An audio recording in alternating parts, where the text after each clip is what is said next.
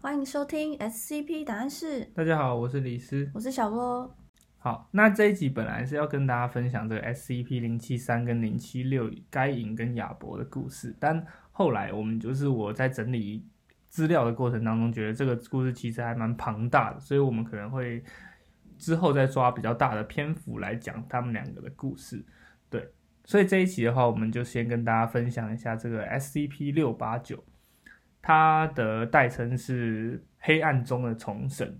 然后崇神就是崇拜的崇跟神明的神嗯， ，OK，然后它的等级是凯特级，那它的外观呢看起来就是一个小型的，大概三十公分高的一个就是呃造石的一个雕像，造石就是一种就是呃一种石头啦， 然后古代像中东或印度地区蛮常拿它来做一些就是神明的雕像那些，因为比较好比较软，它硬度比较低，比较好雕刻，对。然后它的样貌是像是一个呃很瘦骸骨的一个人形，它在紧紧的扣着自己的膝盖的样子。那我讲一下，就是它目前是有被基金会收容的，然后它收容的方式是在一个基基地里面，然后用一个很大的就是钢筋混凝土的一个房间把它关在里面，然后这个房间是配有就是完全独立的电源的两两三盏的一个照明灯，那这个照明灯是不能被切断的，然后它里面会有两个低级人员，就是那个很容易就是死了也没关系的那个低级人员，会直接对它进行观测。对，然后另外的话就是外面会有一个操作员，那这个操作员就是会他们会倾向使用盲人 来做这个操作，然后或者是如果你不是盲人的话，你就要去佩戴一个头盔或者面罩了。就是让你可以完全看不到里面的东西，是不是觉得很眼熟？什么意思？不是很眼熟， 很耳熟，很像那个 SCP 零零九六，哦，你说害羞的，对你说不能看到，是不能看，到它。所以这个 SCP 也是不能看到吗？嗯、不是，它这个 SCP 比较特别，是它是反过来，它是一定要有人一直看着它。哦，对，基金会这边的就是收容方式，就是说，如果你是一个看过他的人，他会先先把你干掉。我们后面讲一下为什么他会做这件事。就基金会不是应该保护大家吗？可是他会先把你干掉。OK，那我们先来讲一下，就是他的异常的状态好了，这样你就可以比较，你就大家可以猜出为什么会会会做这样的一个决定。好，那这个雕像它需要不断的被不间断的被监视，然后让它一直处于一个惰性的状态。监视的意思就是说，要有人一直就是盯着他说，哦，确认说他在这里这样子。那眨眼就是你如果看着他，然后眨一下眼睛是可以被允许。所以监视一定要是人监视，我不能用一个摄像头一直对着它，这样就好了嘛？不行，一定要有人直一接定要的直人看就着对他了，。所以动物也不行，也不能一只狗看着它也不不行。行，而且你狗你很难控制它一直看那个地方啊。我就狗放吃一到百只狗在它的房间里，啊，动物不行。动物不这行。这个 SCP 的的限制是它只对人类有反应。OK，那任何的失神或者是失焦，就是你可能看到它就发呆，然后你你就失焦了，那这样子也不行，那就会让它处于就是离开监视。那离开监视会发生什么事呢？就是它就它会攻击人嘛。他对他会开始攻击人，但他跟这个害羞的人不太一样，他会马上消失，他会第一步他会马马上消失，所以他是突然就砰就不见了，就是质量消失，砰质量爆然后散，嘞，瞬移到你后面， 所以攻击 Oh my 你 God 吗？不是他，他他杀人的方式还蛮蛮像一个神的等级的人。你有看过《死亡笔记本》吗？没有， 《死亡笔记本》就是你 你连《死亡笔记本》没看过，我知道写名字就会害对方挂掉。对对知道吗，对，他他的那如果你没有写死因的话，那个人的死因就会是心脏麻痹。OK，那这个这个的话，这个 SCP 六八九它的杀人方式就是他会把你的心，然后你会发心脏病，心脏病说，发瞬间爆发的，对对，你就瞬间心脏病爆发，然后或者是你的内脏会爆裂，是不是很像神要把一个人干掉的时候会做的事？哦，就让你身体突然出状况就嘛，直接让你死掉，这死的最快嘛，因为人如果没有内脏，一定马上就会死掉嘛。就是没有办法维持生活机能这样。那他不见的话，他是跑到哪里去？不知道，所以他是不见，直到对方被他弄挂掉，然后他再出现这样。对他们有测量这个这个过程大概是十五到二十秒左右，它会消失，然后把这个人干掉之后出现在那个尸体上面。这么挑衅， 对，所以它它是一个呃瞬移的过程，然后到你尸体上面去待一下，然后待着之后，如果他因为待待着，他就会看说有没有人监视他嘛。如果这时候有人监视他的话，他就就会继续待在那。那如果没有人监视他，他就会消失，然后再去杀下一个人。对，然后一直一直杀到就是把他所有看过他的呃人杀光为止。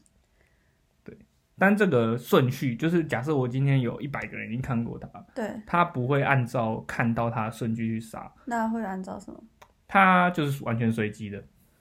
哦，但是有一个有一个蛮特别的点，就是说他会倾向先杀被很多人看的人，或者是群聚的人。被很多人看的人是什么？哦，你是说他想要让很多人发现这件事情吗？对对对，这样的话，更多人看到他，更多人看到他，他就会他就可以杀更多人。所以他的目标就是隐隐的目标，可能是把更多的人杀死。对，只是可能啦，可能推测，因为他有这个倾向。哦，所以他就是一个变态嘛，就是他想要大家一直看他。哎人家是神明，不要对神明 不敬这哪是啊？ 啊！没有，他可能是黑暗世界的黑暗中的重生啊，他可能是反世界的神明啊。 OK，对好，你只是一个人类。好，对，反正他他的目标可能就是把我们这个世界的人类，就是只有人类哦，把人类杀光。他对动物是没有反应，那他会走来走去吗？还是他就是一个不会动的雕像？他不会动。所以他就是哦，那我用一个布把它盖住呢，我就可以不要看他嘛。嗯，不行啊，他这样他就会消失啊，他去干掉其他看过他的人。那如果布盖住之后，他已经把看过他的人都已经挂掉了，那他就不会再动了。他就不会动嘛，那这样的话，不就完全解决这个问题吗？解决、啊。只要不要让有新的人再看到他就好，嗯，但它会一直停留在那边哦嘛？就把它封印起来。就你很你很难保证说，因为它它在存历史上已经存在了非常久非常久，就你很难保证说它是不是还其实还有人看看过它，还是他是会吸引人家去看他？不会，它不会，它不会吸引人家去看它。但基金会的收容方式是，就是我一直保持着我有人在看它的状态，因为我有人在看它，然后并且因为那是低级人员嘛，在那个房间里面，所以他即使他要去杀人，他还是还是在那个房间里面，他就不会离开我们的收容。哦，对所以基金会其实没有想要毁灭它，这也是一个蛮特别的点。是因为觉得只要看着他就没事，所以就觉得不用会变这样。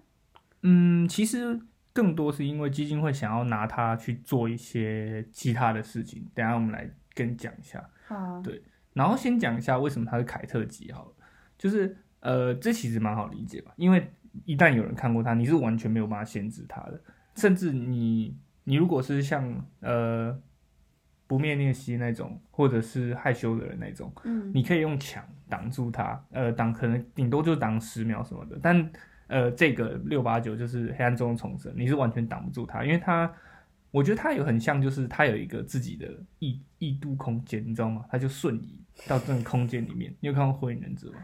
呃，看过一时些，空间忍术，它就会瞬移到它的空间我里听面，不懂。然后再瞬移出来，然后把那个人干掉之后，它就看一下有没有还还有人要杀的，它再瞬移走，这样子， OK，好， 什么好？好，好，那你说一下，你刚刚不是说还有做一些实验吗？对对对，就是他们其实想拿它去，呃，把它收容好嘛，然后拿它去处决一些其他 SCP，例如说不灭裂隙六八二做过一个处决实验。那理论上，你有没有发现一个很奇怪的事？嗯，怎么样？你有发现吗？没有，有，我刚刚有说到六八九是不会对动物哦，嗯有反应的，好，但是他们我不知道基金会为什么还是决定拿它去实验一下，但反正他们就做了这个实验。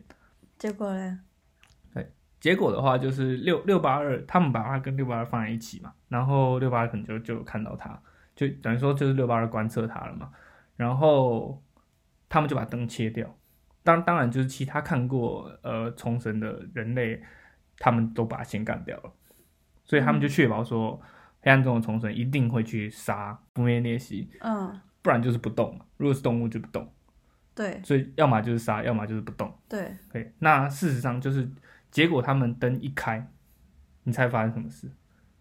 他在不灭涅西身上，没有，他也没有动，他没动。所以不灭涅西他不会去攻击他。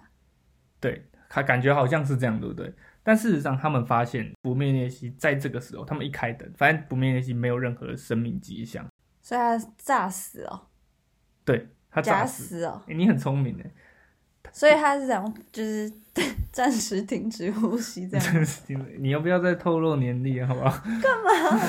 这暂这一个。时停止呼吸。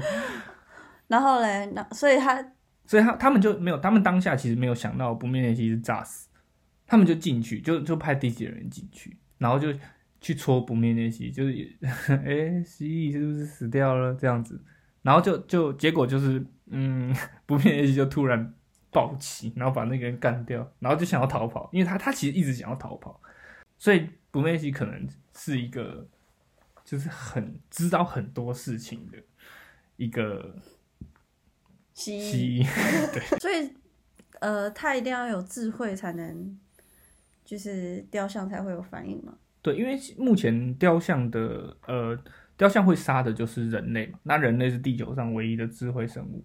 那如果很笨的人，他会他会去把它干掉吗。呃， 笨到什么？那要看笨到什么程度嘛。如果就是你在那边，然后雕像还不不干掉你，那很明显就是你就是黑暗中的重神，认证的笨蛋。 那这样他就恭喜是你拿来测智商啊的。不是，所以这其实是一个，就是他们这那个远古时代里面用来测智商的，就是哎、你太笨了，就是 就不会被他干掉，我我就把你干掉这样。对啊，他他就是我知道他就是嫉妒就是聪明的人，所以他就要就是惩罚有智慧的人。嗯，也是有可能， 就是被做出来把聪明的人干掉，把地球上只留下白痴这样。好，那其实就是没有阐述，它整个叙述里面是没有说哦，它是不可摧毁。那最后基金会可能就是有一些讨论，并且最后决定说哦，我们不要摧毁它，然后拿它来做这样的事情，一些处决啊，或者是怎样。那收容也很好收容。哦，所以就是现在让他收容在基金会里面，然后一直有人盯着他对对这样子。对对对。那我们就是讲一下，呃，它跟另外一个很像的 SCP 的差异。你记不记得我们在讲害羞的人的时候，有讲过害羞的人跟 SCP 一七三有一个交互？一七三是什么？一七三就是那个雕像最初的创作。那它的特性，我跟大家跟你讲一下它的特性，看你还记不记得？哦，所以 SCP 有两个雕像，对两种不同 SCP 哦。六八九跟一七三都是雕像。好，那你讲一七三的特性是你必须要一直注视着它，不然它会冲到你后面，把你的脖子折断。哦，有印象吗？有对，就是它也是必须要一直被观测，而且而且哦，它是不接受眨眼睛的，你只要一眨眼睛，它马上就把你。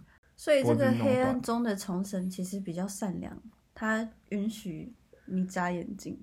不是，我觉得不是，是他他们的出发点是不一样的。就是重神黑暗中重神是需要被监视，然后那个呃 S C B 一七三那个雕最初像嗯雕像，它是需要被注视。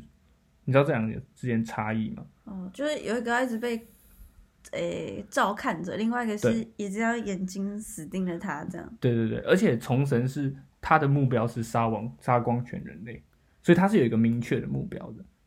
那但是那这个一七三呢？一七三不是啊，一七三是要杀掉看掉看到他的人类，这个有点不一样哦。因为虫神是他会瞬消失，然后瞬移到一个看过他的人身上把他杀掉，然后并且具有随机性，他想要更多的杀更多的人。可是，一七三是呃当下看到他的人闭了眼睛，他就把他杀掉，就是在偷袭你的感觉。所以一就是七三比较狡猾。一七三，我觉得一七三比较像是他对周遭事物的纯粹的一个恶意。嗯、然后虫神是有一个远大的目标，要把全部人类都干掉。嗯 OK，这样那他所们以他两们个可以做朋友哎，他们两个都是雕像， 朋友那可以把它放在一起，就是放在一起应该不会让你发现任何事情吧？ 对啊，就是两个雕哎、像、啊。可是这样子不灭裂隙跟他们两个都有就是 PK 过，就放在一起过这样。有不灭裂隙跟两个都有。但不灭裂，隙很惨哎、不灭裂隙一直狂被基金会搞啊。但不灭裂隙这样子，最后人脉蛮广，就是有认识不同 SCP，他可以当 SCP 团长之类的。 他本来就他本来他应该本来就知道很就认识很多人，呃，很多 SCP。 OK，然后所以他就是不灭裂隙，哎、不是不灭裂隙，就是 SCP 团长、里长之类的角色，对他，就认识所有 SCP。之后我们六八二的集数我们再来认真的讲一下。对啊好， ，OK，那今天的分享就大概到这里，那我们下集再见，好，拜拜拜。拜。